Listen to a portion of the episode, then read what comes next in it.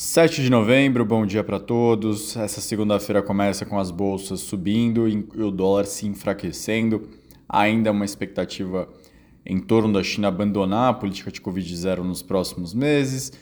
E sem grandes destaques na agenda, são indicadores menores, por isso não tem um grande efeito. Sobre os indicadores que já saíram, a indústria ela subiu na Alemanha, avançou 0,6 no mês de setembro contra agosto, o mercado esperava uma alta de 0,1 na comparação anual, subiu 2,6% no mês de setembro. O desemprego ficou estável na Suíça em 1,9%, patamar bem baixo no mês de outubro. Total de desempregados são 89 mil pessoas, 636. No Reino Unido, segundo o Halifax, o índice de preço de moradia subiu 8,3% na comparação anual de outubro, reduziu o ritmo de 9,8% e na comparação no mensal o indicador caiu 0,4%. Pode ser um alívio na inflação adiante. E por fim, na própria China, as exportações caíram inesperadamente, o que pode ser um enfraquecimento da demanda global. O indicador caiu 0,3, em comparação com o crescimento de 5,7 registrado em setembro, isso na comparação anual. Segundo a Administração Geral de Alfândegas da China, os economistas esperavam 4%.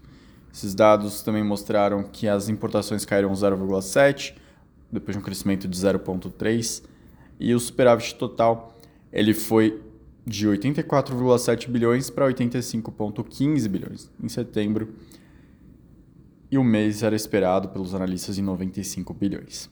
Aqui no Brasil, destaque para o indicador da CNC mostrando que a inadimplência bateu recorde. Esses dados vão mostrar agora no mês de outubro uma alta de 20 de, é, estava 25,6 em outubro do ano passado, agora vai para 30,3 nesse nessa comparação. As contas atrasadas avançaram 4,7 pontos percentuais.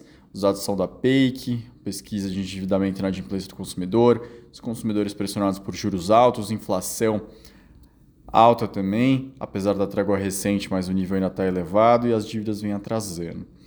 Em relação a setembro de 2022, houve um aumento de 0,3 pontos percentuais. Outro dado interessante, um estudo da Abracel com Ernest Young mostrando que a conta de luz cairia 18% caso o Brasil faça a transição para o mercado livre até janeiro de 2026. A abertura completa do mercado daria para os consumidores migrarem para o ambiente livre, que pode se escolher o fornecedor de energia. Esse, essa economia levaria a um aumento de 0,7% da renda disponível, liberando mais 20 bilhões de reais para compras de bens e serviços. O estudo também mostra que levaria um crescimento de 0,56 a mais no PIB e uma criação de aproximadamente 700 mil empregos. Falando sobre os próximos dias, fique bastante atento amanhã à eleição americana. Tendência, ou melhor, as projeções indicam que os republicanos vão ter o controle do Senado e da Câmara dos Deputados, o que pode que enfraquece internamente o presidente Joe Biden nos Estados Unidos. Dificilmente ele consegue passar uma medida tão agressiva como nos últimos anos, podendo voltar os olhos um pouquinho mais para o cenário externo, como a gente viu o Obama no final do seu mandato. Aqui no Brasil a gente vai conhecer o IPCA de outubro amanhã. O IBGE também apresenta os dados de vendas no varejo na quarta e de pesquisa de serviços na sexta-feira. É uma semana bem cheia de balanços corporativos, vou citar alguns dos destaques. Itaú Bradesco, Banco do Brasil, Gerdau, Embraer, Cosan, Magazine Luiza, Sabesp, Americanas, Natura, BRF. No exterior, a inflação americana sai na quinta-feira, depois de um payroll na sexta com mensagens em direções opostas. Talvez a inflação seja uma ajude a definir para onde o mercado vai voltar suas expectativas na reunião de dezembro, se vai esperar uma desaceleração no ritmo de alta de juros ou não. Além da inflação americana, a gente vai conhecer a inflação da China e da zona do, euro, da, do Reino Unido, perdão, nos próximos dias. Tem balanços na zona do euro, Crédit Agricole, Telecom Itália, AstraZeneca, entre vários outros.